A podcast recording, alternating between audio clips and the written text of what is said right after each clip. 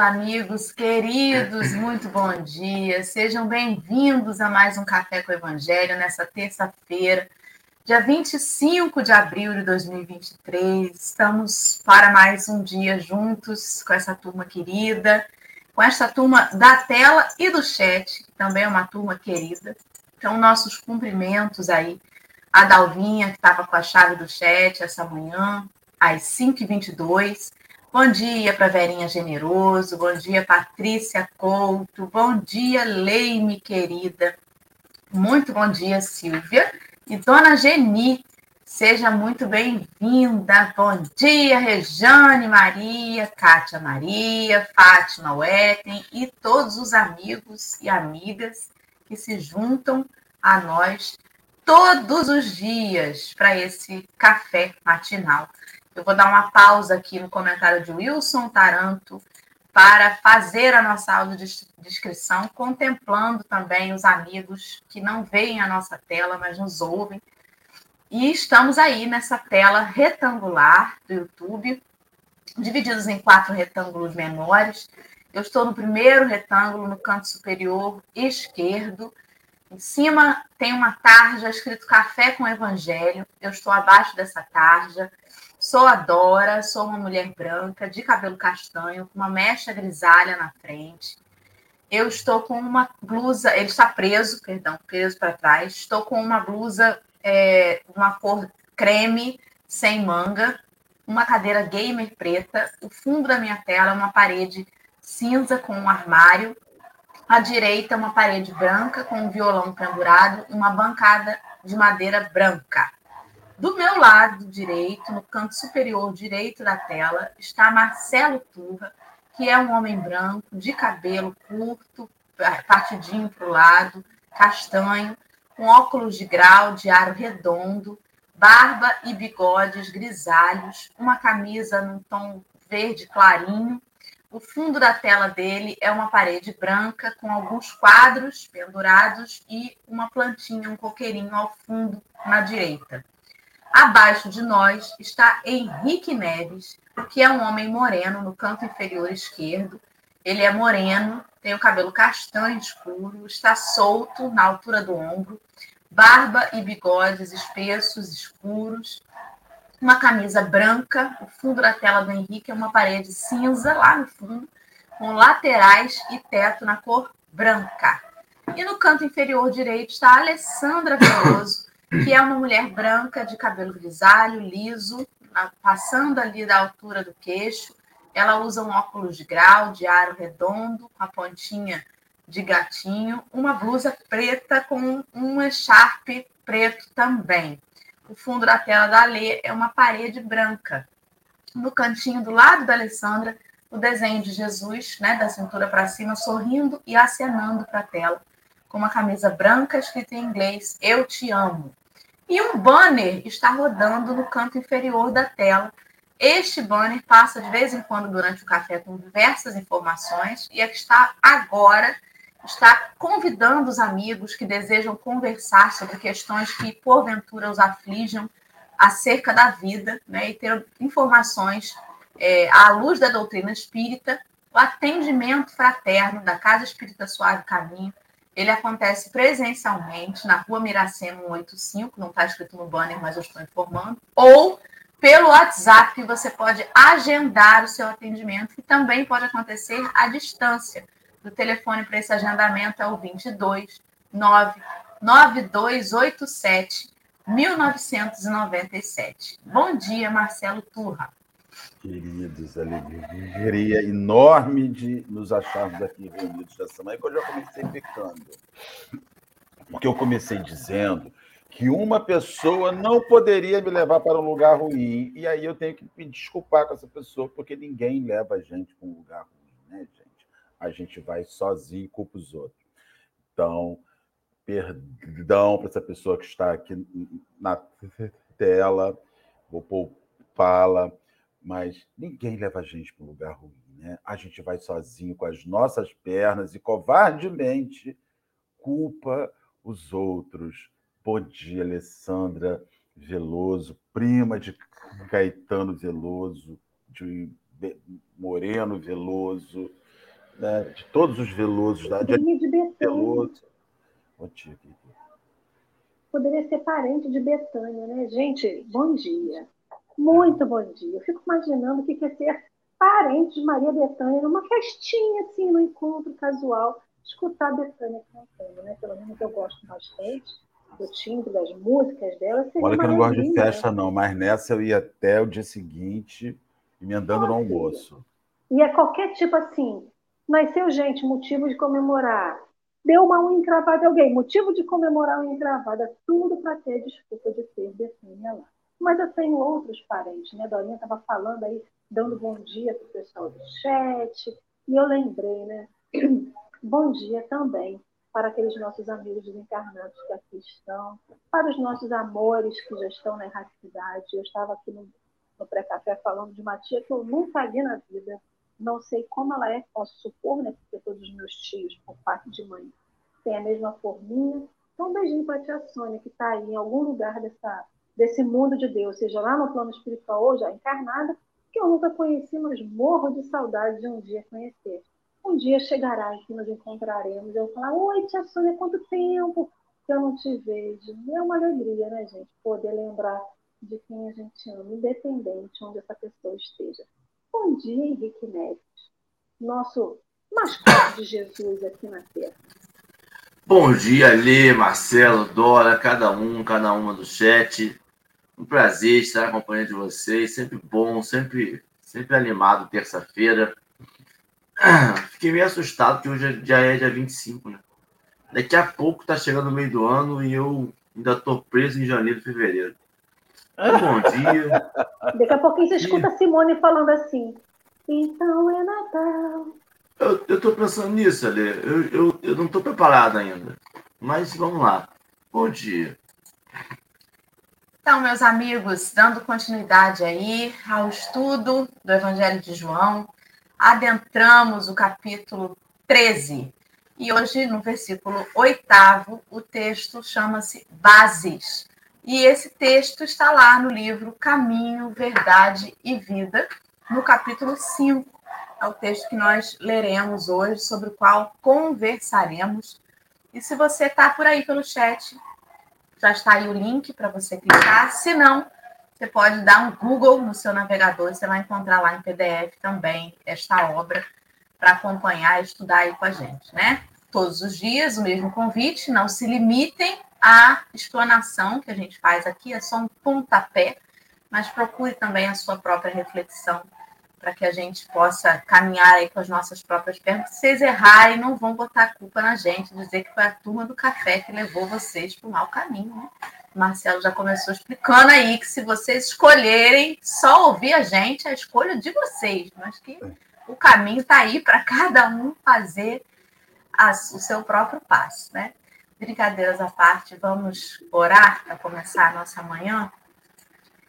E aí, gente? Marcelo, faz essa prece para gente? Não, sempre quem pede. Sou eu? Eu é. faço. Ah, sempre quem pede precisando dar uma orada mesmo, começar o dia rezando.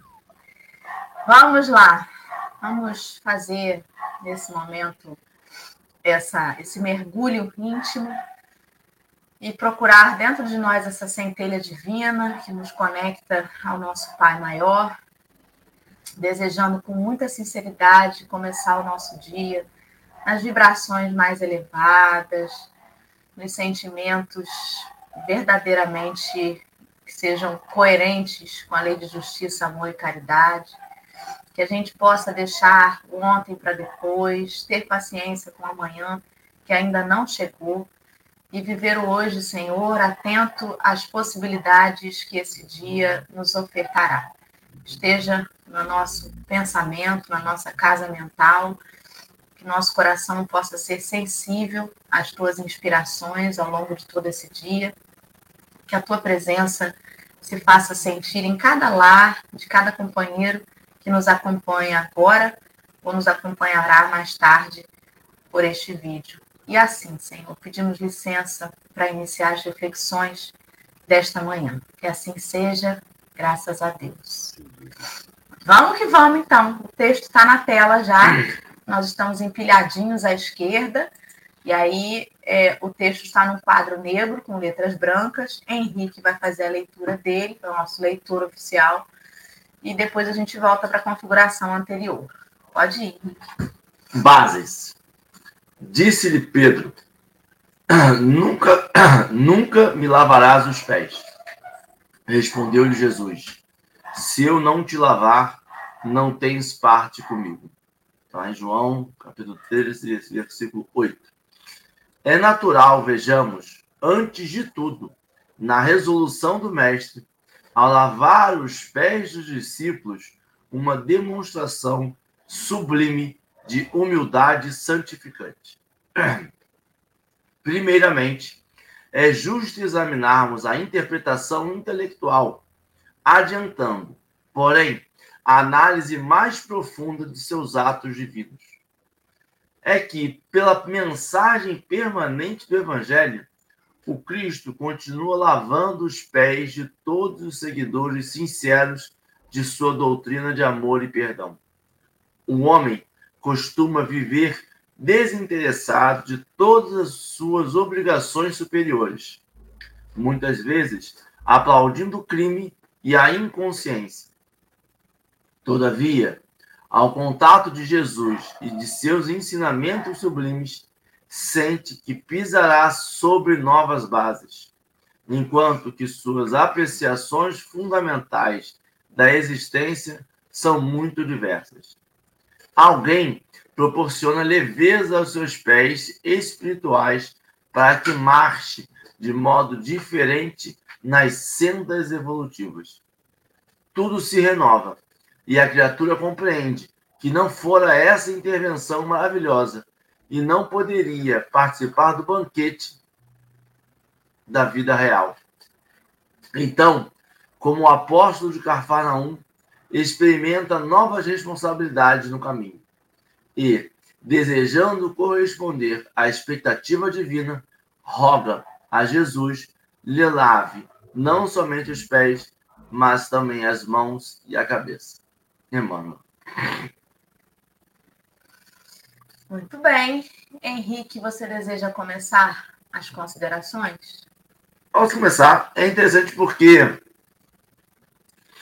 é, no texto ele dá a ideia de que para quando você cai a ficha, quando você tem aquela mudança, quando você muda o paradigma, quando você corrige a sua rota quando você vai vivendo na doutrina de amor e caridade, nessa doutrina de amor e perdão, pregada por Jesus e vivenciada por Jesus, quando você muda, a sua base deveria ser alterada e por isso você teria que lavar esses pés e essa imagem de Jesus lavando os pés para essa nova caminhada que vai vir é, é mais forte, é mais latente, né?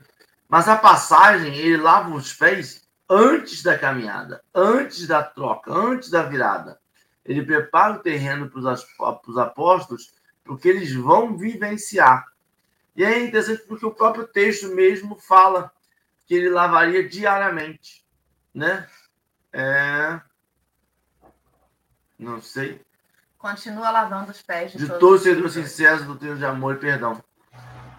É, é sobre o quanto a gente precisa se renovar para poder seguir com Jesus. E é interessante porque tem uma caminhada ainda, tem um trabalho gigantesco por vir, o quanto a gente precisa perdoar os nossos passados, perdoar os nossos o como a gente chegou até ali, perdoar o quanto a gente foi preso em alguma coisa. Isso é mais fácil para algumas doutrinas que fisicamente tem isso, né? essa, esse batismo numa água, essa coisa mais física que nós, seres humanos encarnados, ainda necessitamos tão fortemente, para algumas pessoas isso é mais fácil. Fica mais fácil acreditar numa nova vida a partir daquele ponto. Para a gente que é espírita, não tem esse ritual e perceber todo dia que a gente precisa de uma renovação é um pouco mais complicadinho, digamos assim eu fiquei me lembrando quer dizer, né, veio assim, né, a lembrança daquela situação da casa na rocha e a casa na areia, né? Como que é importante uma base para sustentar o que vier em cima, o edifício que vier em cima. E o quanto que essa base não sustentada no evangelho, ela pode fazer desmoronar toda a pseudo-construção que vem em cima, né? Que vem a partir dali. É, ele vem mencionando como que o homem costuma viver desinteressado de todas as suas obrigações superiores, muitas vezes aplaudindo o crime e a inconsciência.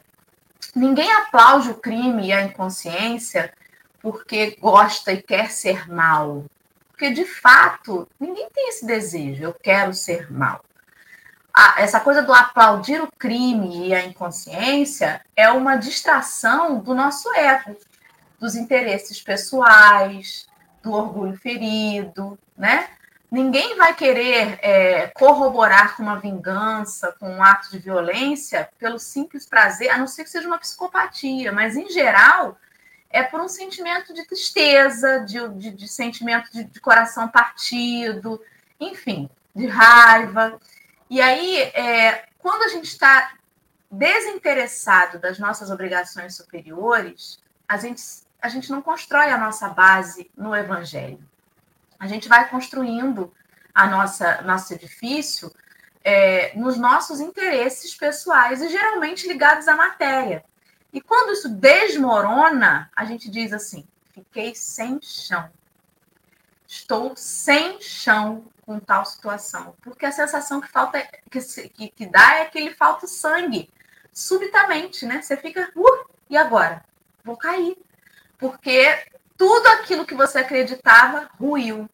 Quantas pessoas, por exemplo, né, na época é, da situação da, do, da, de confiscar as poupanças, né, no governo que teve aí na década de 90, quantas criaturas enlouqueceram a ponto de tirar a própria vida? Meu Deus, as economias de uma vida inteira, não sei o quê, ruiu tudo e aí a vida perdeu o sentido. Perdeu o sentido por quê? Que base era essa que eu estava depositando toda a confiança no meu amanhã? Era uma base ainda que poderia ruir, perecível. As coisas da terra são perecíveis. Não tem jeito. Enquanto as nossas bases estiverem fundadas nos tesouros da terra, e aí sejam eles tesouros mesmo, né, financeiros ou situações de relacionamento. Quantas pessoas findam relações é, é, amorosas e se sentem sem chão e entram numa depressão absurda e, né? Quantas pessoas perdem, perdem entre aspas, né, um ente querido e parece que a vida não anda mais porque a gente vai colocando nas nossas bases tudo que é perecível. E o lavar pés de Jesus é uma proposta de uma base imperecível. Porque a base do discípulo, ela não pode estar mais firme em dias de sol e mais esquisita em dias de chuva, né? Ela vai estar mais firme quando o boleto estiver pago e vai estar aquela base assim meio mole no dia que atrasar uma conta a base do discípulo, do evangelho, precisa ser lavada ali todos os dias para que a gente se recorde de qual é a base. A, a, a gente sabe quanto que a gente caminhou quando a gente é capaz de voltar à nossa base sem estremecer. E aí eu fico né, me perguntando no que eu estou baseando a minha caminhada se as coisas que aparentemente a gente constrói forem tiradas da gente, o que, que vai sobrar? O que, que vai sobrar da gente se a gente, de repente, de um dia para o outro, perder algo que a gente construiu? Se for uma construção terrena, mas se for uma construção do espírito imortal, não se destrói, né? Sei. Eu estava lembrando do, do estudo aprofundado da doutrina espírita, que está no site da Federação Espírita Brasileira, vou botar o link daqui a pouquinho aqui, é, tem um momento que eles fazem uma reflexão sobre o Evangelho de João, que não é um sinótico, não é um evangelho que segue a cronologia dos outros evangelhos, o, o de Mateus, Marcos e Lucas, mas também tem um outro apontamento que eles fazem, como o evangelho de João te faz olhar para dentro, assim. Ele é muito filosófico, ele é muito profundo, ele, ele as coisas estão embutidas numa lição. Então, acredito assim, o, o ato de lavar os pés que o Cristo faz é um ato louco aos olhos de quem vê o mestre realizando, mas é um ato que pede confiança. Olha, você confia em mim, confia em mim que eu possa fazer isso, que isso tem um sentido, esse sentido que você estava dizendo, o sentido de onde eu me baseio, o sentido que o Henrique estava dizendo, quando a gente muda a vida da gente, a gente muda a nossa base, a gente muda. E essa coisa assim, é... a gente percebe também o quanto a base da gente se transforma e precisa se transformar. Sabe? Você estava falando uma coisa muito impressionante, que é eu construir minha casa sobre areia. Foi uma construção equivocada? Foi, mas nada impede que eu mude a minha base. Entende, Dora? Eu acho assim, eu acho fabuloso, porque o evangelho o tempo inteiro, ele não te coloca num fatalismo. E acho que o que a gente está fazendo hoje aqui é mudança de base. Sabe? É, vamos trocar as bases de gente? Em que bases você estava falando? Em que, eu, em que eu estou baseado? Onde eu estou sustentado? Né? Então, eu acho que esse momento de lavar os pés, de tocar os pés, assim, o Cristo estava propondo aquelas pessoas a mudar a base da sua vida. Agora, quando ele chega para Simão Pedro e fala: Simão, vem jogar suas redes, vem pescar almas. Ou seja, continue sendo um pescador. Não quero que você mude o que você faz, mas vamos pescar outros, outros peixes e isso é fabuloso no Cristo, porque é, use o que você tiver sob outras bases. Cuide dos, das árvores, cuide das pessoas, cuide dos dentes, cuide das, das realizações, cuide do paciente, cuide da sala de aula. Não estou pedindo que você saia do seu lugar. Estou pedindo que você mude onde você se sustenta para fazer aquilo. E é talvez isso que nós não compreendemos, não tenhamos feito essa compreensão ainda, é que a gente quer mudar a vida, mas quer sair daquele lugar. E é não saia daquele lugar. Fique naquele lugar.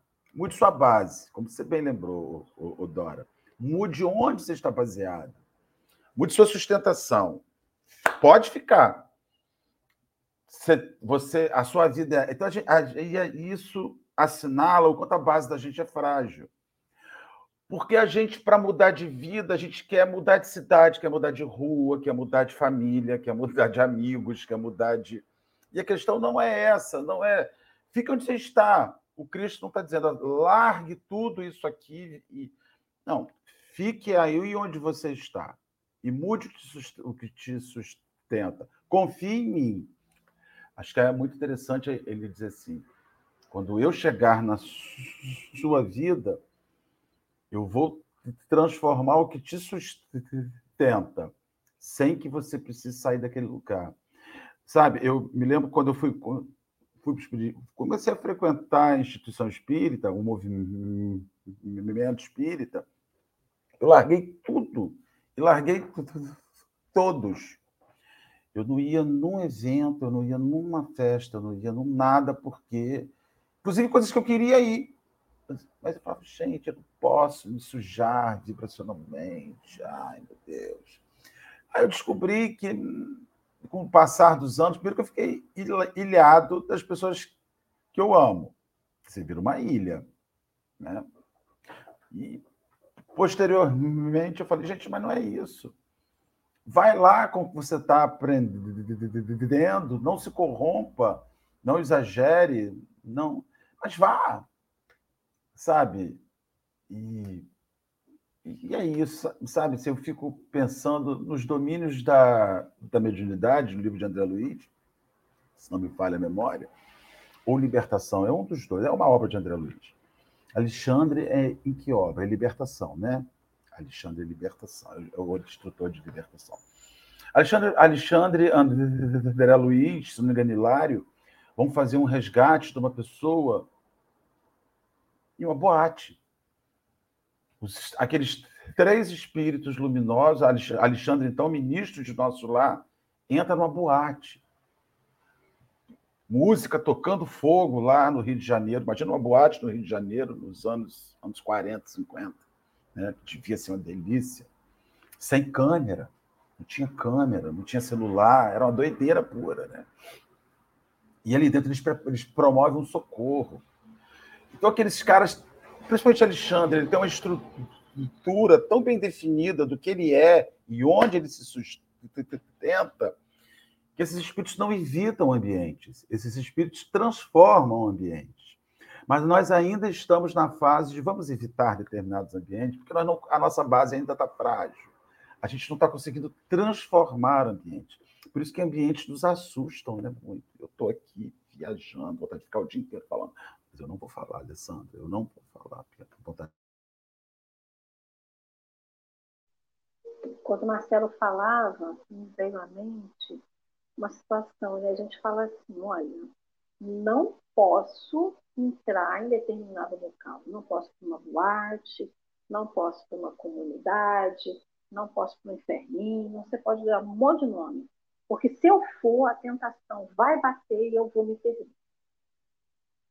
Então a gente sempre fala muito essa coisa assim: ah, eu não posso dar o que eu não recebi, eu não posso construir algo que eu não tenho aprendido. Então eu não posso dar amor se eu não viver numa casa com amor, eu não posso dar afeto se eu não viver numa casa com afeto. E por aí vai. E aí a gente vê como que a base é importante para que a gente construa uma casa que é construída em cima de um terreno lamacento, e uma hora ela vai ruir, porque essa lama vai se movimentar e a parede vai quebrar. Da mesma forma, a areia.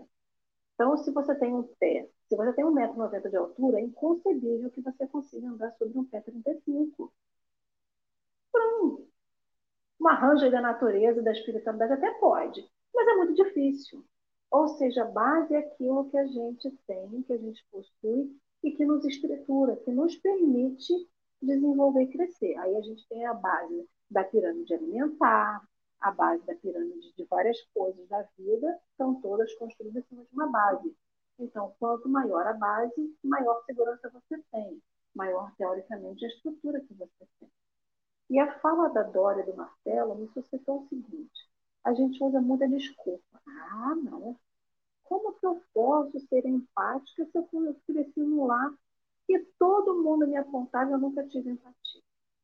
Aí vem o fundo do gato. Né? Eu acho que é isso o que Jesus também traz aqui de, de, de, de lição, é que por mais que a gente não tenha tido uma base, uma construção de uma base na família que a gente encarnou agora, ou em alguma situação da vida que a gente precisa, nada nos impede de construir uma base nova. Aí é que está. Por mais que a gente não tenha nascido num lar estruturado, ou enfim, que a gente não tenha nada estruturado, porque a gente até hoje não conseguiu é, construir isso, nada, nada nos impede de você pegar um novo tijolo, pegar uma, uma argamassa, um cimento, seja o que for, e fazer uma nova base, uma nova estrutura para você. Porque é muito comum a gente ver testemunhos de pessoas falando assim, não, vim de um lar totalmente desestruturado e consegui construir uma família, conseguir dar afeto, conseguir dar carinho. E é isso que o, o Evangelho faz para a gente. A gente não pode ser prepotente, igual Pedro foi, e dizer para Jesus que Jesus nunca poderia se abaixar e lavar os pés dele. Né? Jamais lavará os meus pés por todo sempre. E Jesus traz essa figura da humildade dizer assim: sim, eu posso me abaixar. E devemos lembrar que depois dessa passagem, Jesus disse para Pedro: Hoje, antes do galo cantar, você vai me renegar três vezes. Ou seja, a prepotência de Pedro era tão grande naquele momento que achava que Jesus estava se rebaixando para lavar os pés dele e que não poderia né, é, não poderia fazer isso. E é lá no, no livro Boa Nova, no Boa Nova que está, eu anotei a fala que Jesus né, diz para Pedro depois disso. Ele fala assim: Simão, não queira ser melhor que os teus irmãos de apostolado, em nenhuma circunstância da vida. Em verdade, assevero-te que sem o meu auxílio não participarás com o meu espírito das alegrias supremas da redenção. Então a gente tem muita essa coisa assim, não tive nada até hoje, não posso construir nada novo. Isso acaba sendo uma prepotência. Se a gente acredita nesse evangelho que é redentor, se a gente acredita nesse evangelho que não foi construído, quer dizer, não, não foi escrito por Jesus, não foi falado assim, olha, senta aí, o, o escrivão, escreve desse jeito que eu estou dizendo. Jesus não fez isso, mas o, o testemunho dele foi na ação. E a gente esquece muitas vezes isso porque a gente vive de dar desculpas. E essa humildade que Jesus suscita, que ele fala aqui, né, da, dessa questão da humildade, não é humildade de ser pobre, eu sou pobre financeiramente, sou pobre materialmente e não posso construir nada não tem nada a ver com pobreza material, mas com pobreza de espírito. A humildade que a gente precisa ter, de reconhecer, olha, eu não tive nada até aqui. Eu preciso para construir algo novo.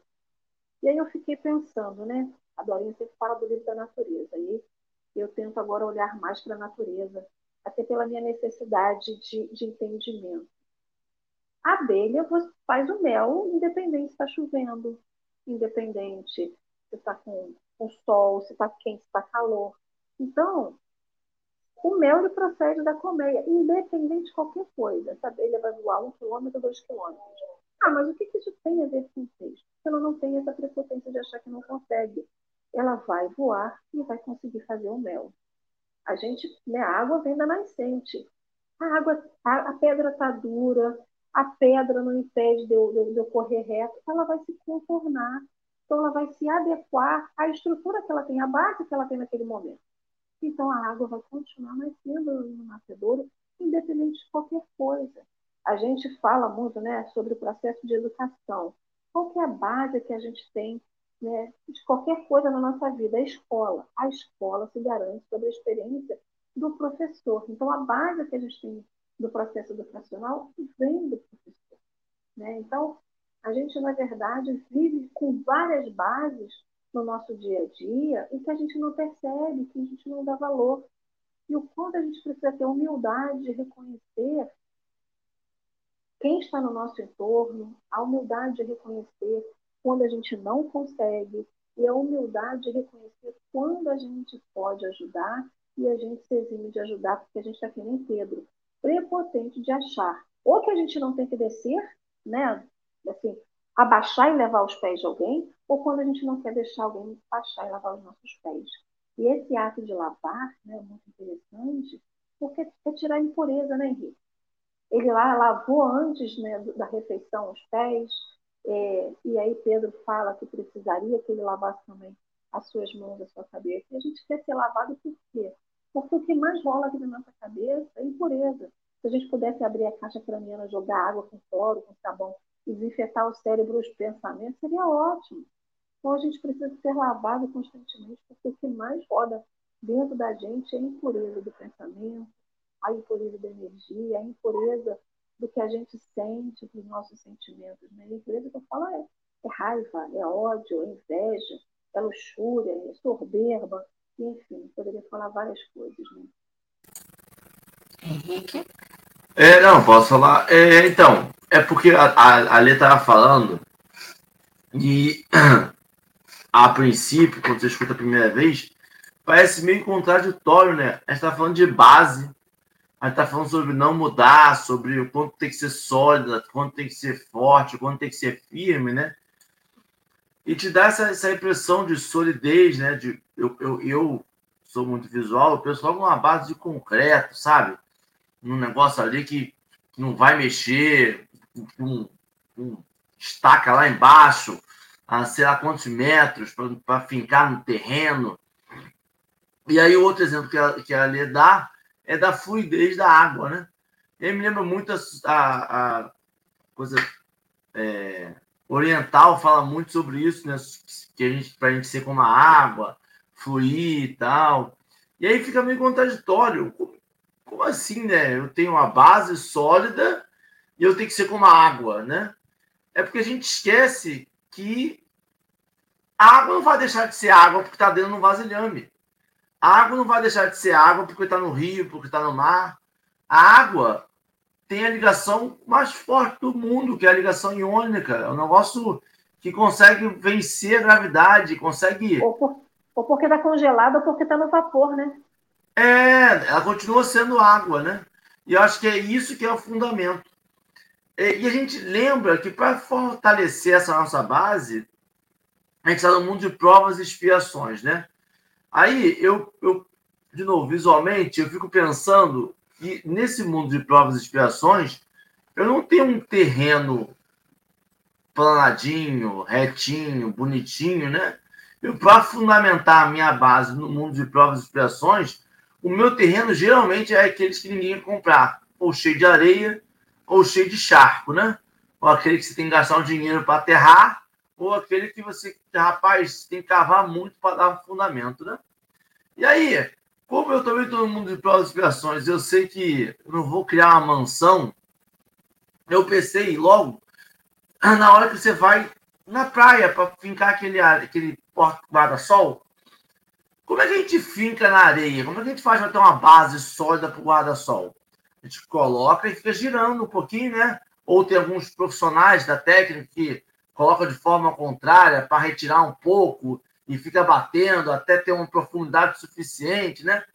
Mas ambas as coisas, uma, ou retira o que já está ali para fundamentar a nova base, ou se utiliza de movimentos ali para que consiga ir mais profundo o suficiente para que não fique sólido, utilizando também aquele entorno. E a gente está falando sobre base de Cristo, sobre essa base moral, que não é uma base muscular, que não é uma base de forma, né?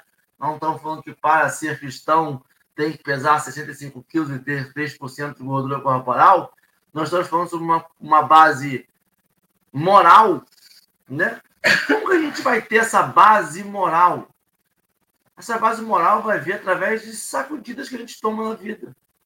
De que eu estou muito bem e, de repente, aquele ser que eu mais amo é o que me bota na prova todo dia.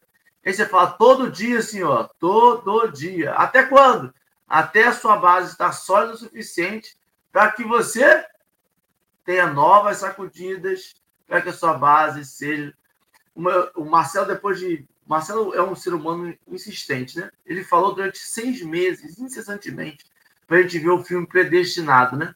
E eu, como mal peão, segundo nossa amiga Udna, eu sou aquela pessoa teimosa, eu demorei um ano. E agora estou vendo predestinado. E você vai vendo isso, essa desmistificação de que esses trabalhadores, pessoas que receberam muitos dons, têm uma base sólida e com isso nada penetrava. E aí você ia ver o sofrimento dele dia após dia. Mas ele não deixava de trabalhar. E toda vez que ele trabalhava, tinha mais fundamento para aquela base. Todo dia chega um novo carrinho, uma nova, uma nova leva de concreto em que você tem que virar e bater e jogar. E virar e bater e jogar. Tempo todo.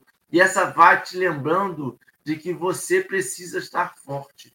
Estar forte por quê? Porque você precisa auxiliar o outro. E é aquele primeiro fundamento. Para eu auxiliar o outro, eu tenho que me salvar primeiro. A gente tem que lembrar que a gente não está salvo ainda. A gente precisa se fortalecer para se salvar e salvar o próximo. A gente ainda tem muito trabalho pela frente. Nossa base tem que ser, assim como a Lê falou, mutável, adaptável para cada situação, porque são situações in, quase infinitas. Menos assim, na minha imaginação, eu não consigo mensurar a quantidade de, de, de possibilidade de trabalho que nós temos pela vida, pela frente. É, então, por isso a gente precisa ter uma base para cada terreno, sabe? Quando você tem uma coleção de cartas, hoje vai fazer essa aqui, aquela ali, essa aqui. Você tem que ter isso o tempo todo.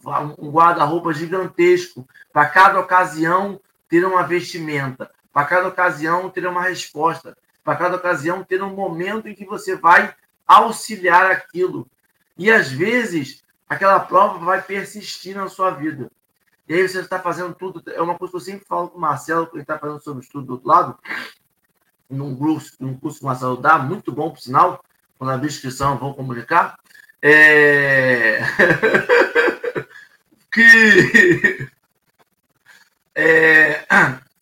Por que que quando a gente é chamado para o trabalho, por que a gente vai trabalhar, por que, que a gente está ali fazendo tudo certinho, indo para casa espírita, fazendo evangelho no lar, fazendo tudo isso, por que tem essas perturbações?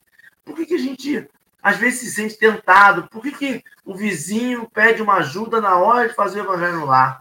Por que, que a gente lembra do arroz, do feijão que a gente não comprou na hora de estar tá indo para casa espírita e a mãe não tem almoço, tem que parar para comprar alguma coisa? Por que isso acontece no momento que você está indo para o bem? Se a gente foi feito para caminhar pelo bem, é porque tem um apesar de. A gente tem que estar indo para o bem, apesar de todos os chamados. A gente tem que. Pode falar. Deixa eu só comentar uma coisa que você está falando aí. Eu acho, eu acho que está muito relacionado à, à base do momento. Então, assim, essa semana nós tivemos, anteontem, na nossa instituição, um evento, um evento muito legal. E uma companheira nossa que passou por um momento muito difícil esse ano, que mora em Manaus, veio ao Rio e veio a Cabo Frio. Aí, chegou no Trabalhador de Jesus, 10 horas da manhã, saiu o Trabalhador de Jesus quando não tinha mais ninguém, 3 horas da tarde. Ela precisava estar naquele lugar, que foi o suporte dela de uma situação do momento. O outro companheiro que mora na casa do lado não foi. Aí você fala assim, mas Marcelo, o que você está tá dizendo? Está relacionado a isso.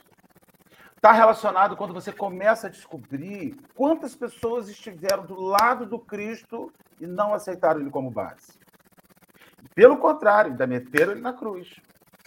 É a então, necessidade. E aonde aonde está apertando, Dora? É onde está apertando. Não adianta a gente não abraçar. Então, assim, não abraçará. E ontem, aí eu fiquei pensando, que eu, sou, eu sou, fiquei olhando para eles lá, para a família lá. Eu falei assim, meu Deus, esse pessoal despencou de Manaus. Foi para o Rio de Janeiro, Campo Grande. Depois você saiu de Campo Grande, veio para São Pedro, para casa de um pessoal. E pegou o domingo que eles tinham lá para estar com os amigos e foi para dentro do centro. E a pessoa que mora, e ela falou assim: eu saí de Manaus com o trabalhador de Jesus na cabeça, eu queria, precisava vir para cá. Abraçar os amigos, agradecer todo esse envolvimento. Então, mas são situações limites que, que transformam a nossa base, gente. Infelizmente. Dona Milota foi presidente Trabalhador de Jesus por quase 50 anos ela tinha uma frase do seu Evangelho de Milota que dizia assim: quem não entra na linha, entra na lenha, toma de paulada. Então a gente, a gente ainda vai, a gente ainda muda a base na pancada. O que demonstra o quanto a gente é rebelde, quanto a gente. Né? Deus me perdoe, Jesus. É, isso me fez também linkar com um capítulo do livro Luz Acima, chamado Na Subida Cristã, em que Felipe está conversando com Jesus e dizendo que a proposta do Evangelho é uma luz, assim, um negócio tremendo, mas muito distante da realidade do povo. Jesus, sua proposta é linda, mas você percebe que está muito além do que a galera pode oferecer? Não vai ter como, Senhor. Você está querendo demais da gente, de todo mundo. O povo não vai abraçar isso, porque é muito. Você pedir é, que, que, que, a gente perca é, o nosso interesse pessoal, que a gente divida as nossas riquezas, que a gente perdoe o inimigo. Senhor, é muito. Está querendo demais. E aí Jesus convida ele para uma caminhada. Ele convida Felipe para subir um monte, né? da onde a vista é maravilhosa. E aí eles lá de baixo olhando, eles veem a claridade do sol lá no cume do monte. E aí fala, é lá que a gente vai. Vamos embora, Felipe? Vamos. E Felipe começa a subir. Só que de 10 em 10 minutos, Felipe para, né, para poder limpar umas pedrinhas, uns gravetos que entram dentro das sandálias dele, né? Começa a perturbar para subir e volta a subir, daqui a pouco pede Jesus, para aí rapidinho. Nossa, mas tá machucando meu pé. E vai subindo e reclamando, e vai subindo e reclamando, e vai subindo e reclamando. Quando chega lá em cima e vê aquela vista maravilhosa, Jesus chega e fala assim: Você está vendo, Felipe? Não foi a claridade no alto que dificultou a sua subida.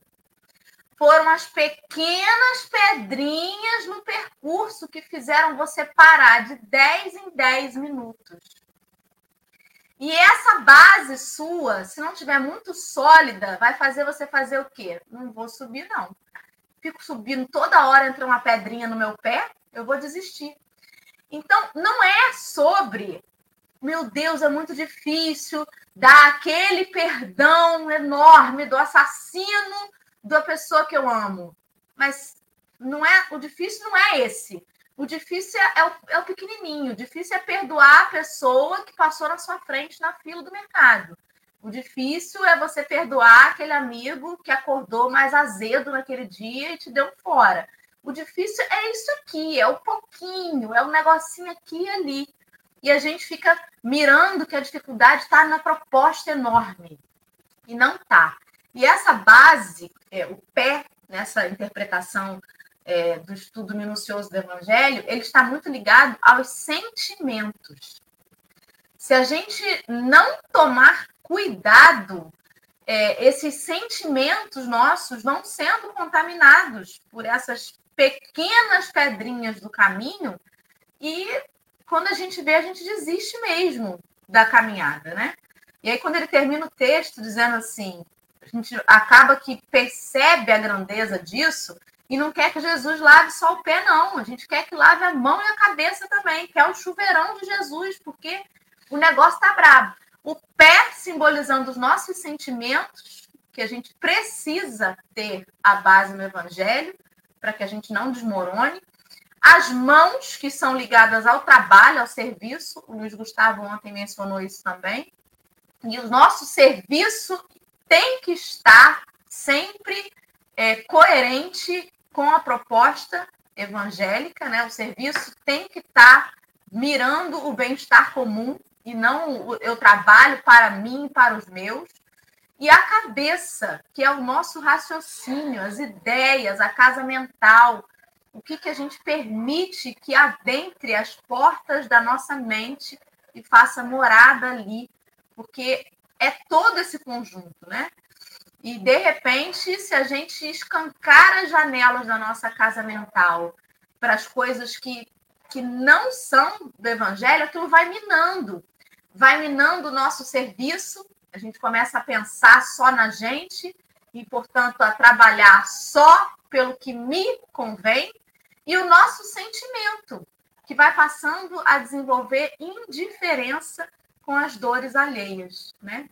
Então, tudo está conectado. Então, quando Jesus lava os pés, é a renovação para que a gente repense o que a gente está fazendo com as mãos, e o que, que a gente está permitindo que faça morada na nossa casa mental.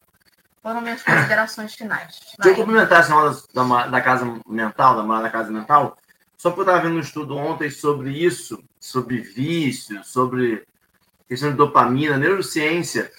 É interessantíssimo como o vício funciona. Ele diminui a nossa luta contra. Olha que loucura. Quanto mais eu atendo o meu cérebro do que eu queria, menos eu vou lutar cerebralmente contra aquilo que eu já sei que é ruim. Isso é para vício de drogas, isso é para vício de hábito. O quanto um hábito se torna isso, é isso. Você, aí você vai percebendo por que a gente fala tanto sobre disciplina, sobre persistência e sobre isso, sobre vigiar todo o ato nosso. Cada vez que a gente vai e é só hoje. É umzinho. São dois. Só no final de semana. O meu cérebro já vai se programando para aquilo. E ele vai per percebendo no ambiente, tudo é. E tem uma coisa chamada de é, algo externo que vai procurando. O cérebro procura dicas para se alimentar daquele prazer que ele criou. Então, por que, que sexta-feira ficou associado ao dinheiro da cervejinha da coisa? Porque eu vou procurando no meu cérebro, quinta-feira eu já tenho a ansiedade da sexta-feira. E aí eu vou vivendo sempre à procura de um final de semana, sempre à procura de um feriado.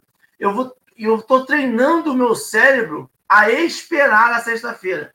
Então, um prazer que eu teria na terça, eu não vou ter, porque o meu cérebro não está treinado ele está treinado somente a ter ele na sexta-feira, através daquela cervejinha que eu vou tomar. Por isso que a gente fala sobre vigiar, sobre cada ato, sobre cada momento, sobre a padaria que a gente vai de manhã. Porque se eu não treinar o meu cérebro a ver prazer nisso, eu só vou ver prazer onde eu treinei ele. Porque o cérebro só vai injetar, injetar os hormônios de prazer naquilo que ele foi treinado a sentir prazer. E nós temos vícios gigantescos de de drogas, de, de prazeres carnais, a gente só consegue isso se a gente não perceber que a gente está treinando o nosso cérebro a cada momento. E a gente está botando sempre o nosso cérebro para ficar muito hábil em algo que não vai dar prazer para a gente de verdade. Essa é a loucura. Eu vou perdendo o prazer de algo bom para um, um prazer que eu escolhi que vai ser o meu verdadeiro.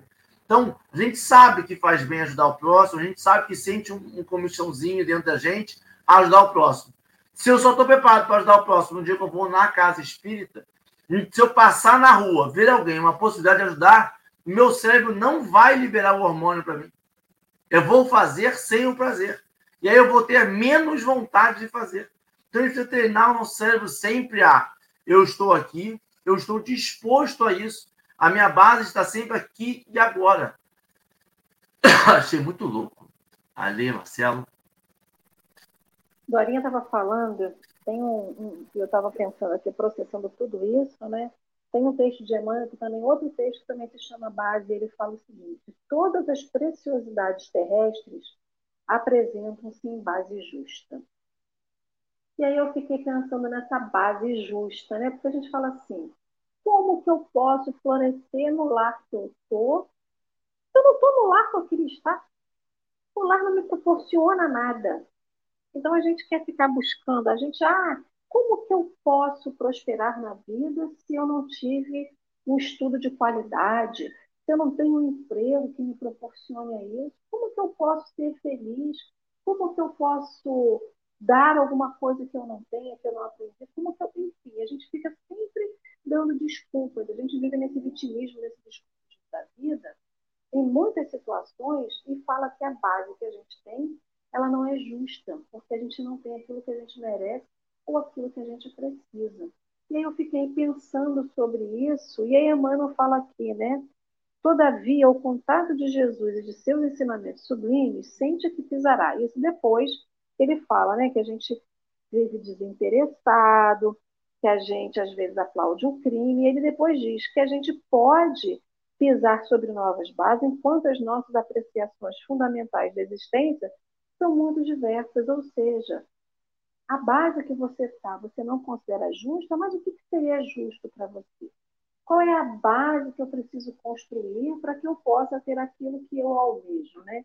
Então, essa base que a gente está falando, essa estrutura que a gente está falando, é uma coisa que é construída a gente recebe uma base, que é uma família que a gente precisa ter para vir, para nascer. A gente vem do ventre de uma mulher, da uma concepção de um homem, de uma mulher.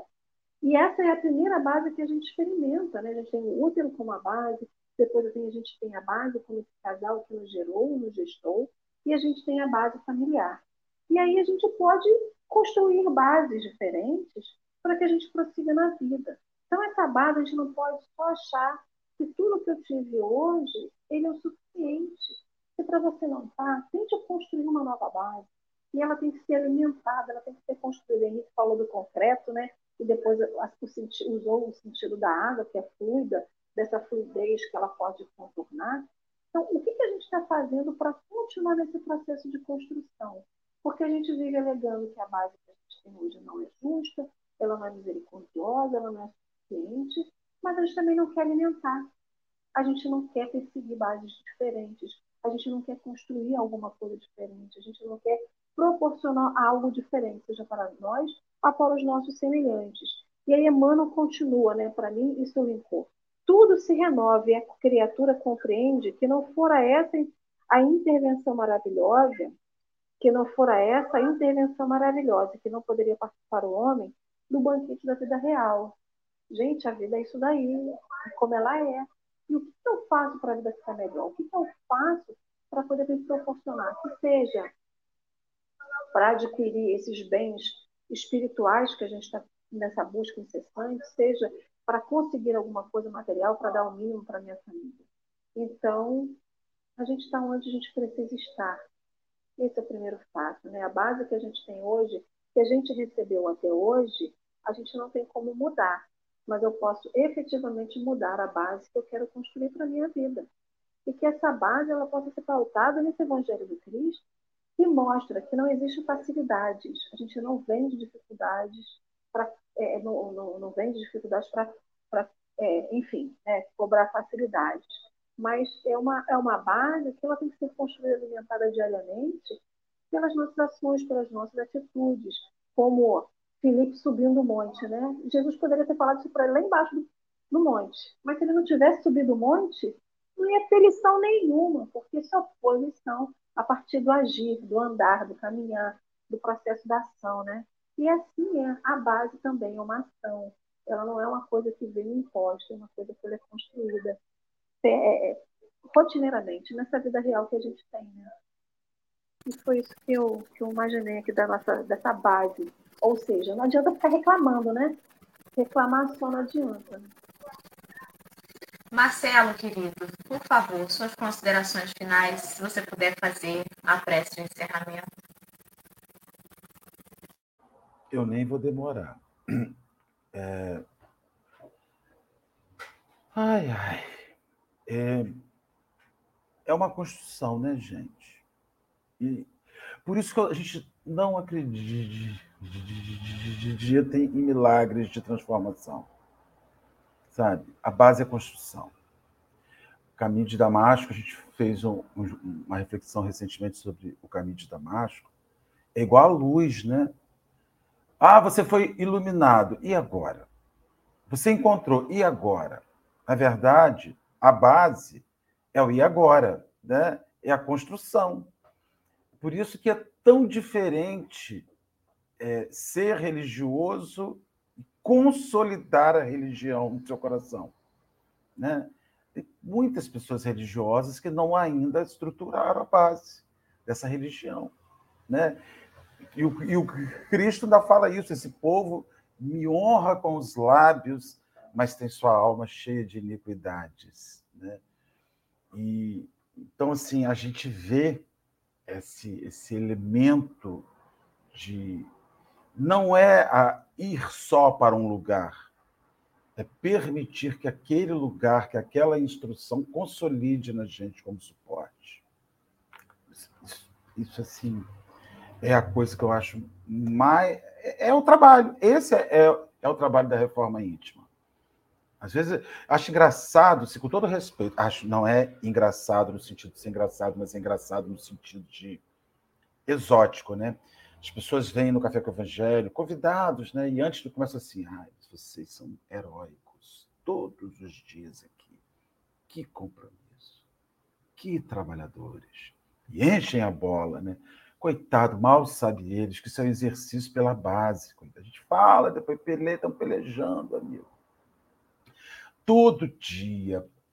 Porque se não for todo dia inspiração pela nossa gerente, pela nossa gestora encarnada, a gente não faz, gente. Não faz. Não... Você vê pelas reuniões da Você quer ver uma coisa? É, estavam falando sobre a casa espírita, né? que é um lugar de que nos ajuda com a base. A gente é tão psicótico que a gente não entendeu que você abriu uma casa espírita, o, o serviço começa. Você tem o horário para aplicar o passe que é após a reunião pública.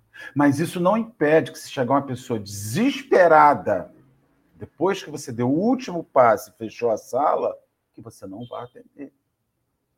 Mas nós estamos tão psicóticos com regras que nós esquecemos que as bases não podem ser menores do que as regras. As regras estão sujeitas à base. E a base é ame. Se o serviço do passe. A, outro dia tivemos uma experiência como essa no, no nossa instituição. Uma pessoa chegou depois que tinha acabado o passe, uma companheira falou assim: Mas já acabou o passe. Mas a pessoa falou assim: Mas eu perdi a hora. É, mas já encerrou. Uma outra falou assim: Entra, minha filha, entra, vamos lá. Quem pode ir? Foi lá e deu. Isso é indisciplina? Não. Isso é sustentar a base da caridade e dizer assim: se você não pode ficar para ministrar, tudo bem. Mas se tem 20 outras pessoas que podem ficar, por que não? Né?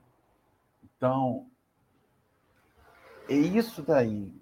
Casa espírita, o amor ao próximo. É, é muita coisa. Esses programas daqui dá para a gente ficar o dia inteiro pensando. Aí, Marcelo, dizem assim: porque se você abrir uma exceção para ela, outros vão começar a saber que pode chegar depois do horário e vai virar uma bagunça. Eu acho que a grande preocupação é que a caridade precisa ser na hora que eu quero e que eu determinei. Olha, se você der um prato de comida para essa pessoa aqui na porta do centro, você sabe que ela vai ter fome de novo, ela vai voltar aqui e vai pedir. Quantas ela, pessoas ela tá falam errada. que não dão comida em casa porque senão o cara vai na porta da casa dele? Agora eu te pergunto, ela está errada? Claro não. Provavelmente vai ser ali mesmo. Mas a gente escuta isso. Não, não faz isso aqui, não, porque senão ele vai voltar outras vezes. Ué? Clara Geralda Cardoso, não é quebrar as regras, porque isso não é quebrar regras, isso é a regra do amor. O que, que a gente pode fazer? Ministra o passe acabou falando assim: amigo, na próxima vez que você retornar, por favor, procure chegar mais cedo, para você poder estar dentro de um andamento. Mas eu já, eu já eu testemunhei já na Casa Espírita várias vezes, pessoas que passam em frente à Casa Espírita 200 vezes e só acham que ela é ali depois que já acabou. O mundo espiritual está fazendo uma confusão para você achar o lugar e você passa, passa, passa. Quantas pessoas já passaram na frente da casa suave caminho e quando entra fala assim, gente, eu passo nessa rua há 10 anos, nunca reparei essa casa espírita aqui. Trabalhadores de Jesus está fazendo 100 anos, tem 70 anos 74 anos, 65 anos, naquele endereço. Tem gente que passa e não vê. Aí o mundo espiritual fala assim: ó, hoje você vai acertar a entrada para ser socorrido. Quando ele bota você lá para dentro, Henrique vai falar: meu irmão, não, não posso, já acabou sua hora. A base é: nós temos disciplina, nós temos horário, mas a casa está aberta. Alguém pode eu sempre posso. É, só finalizar aqui uma, uma, um raciocínio. Outro dia estávamos na casa num horário completamente fora de horário. E recebemos uma pessoa para atendimento fraterno. Fizemos o atendimento, essa pessoa abriu a bolsa lá pelas tantas, estava com cinco cartas de despedida escritas de suicídio ali. Né?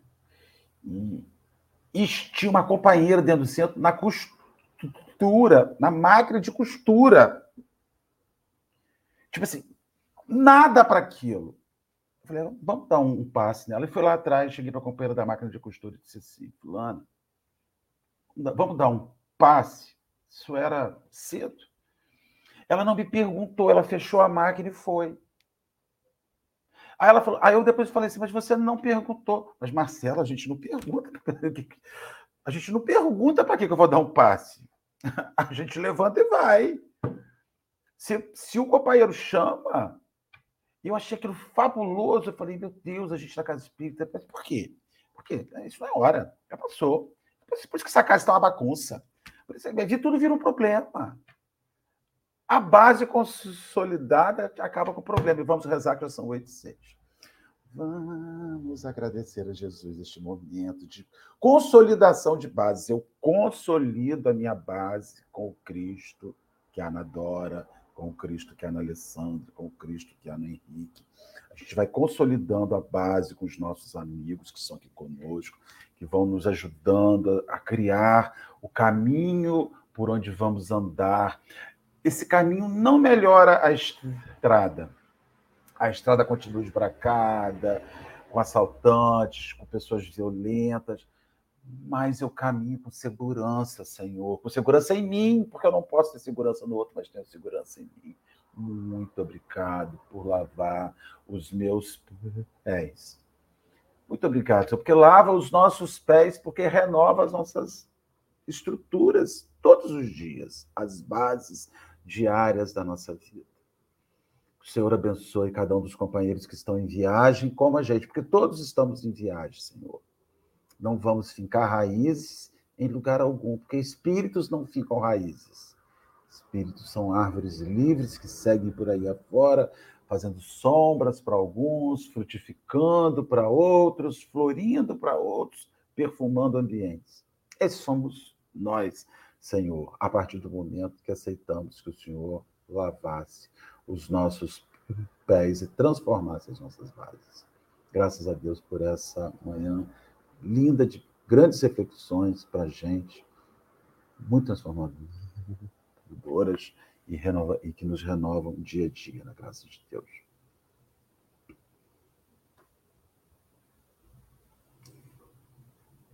Amanhã tem mais café, meu povo. Se Deus quiser. Bom, bom dia, people.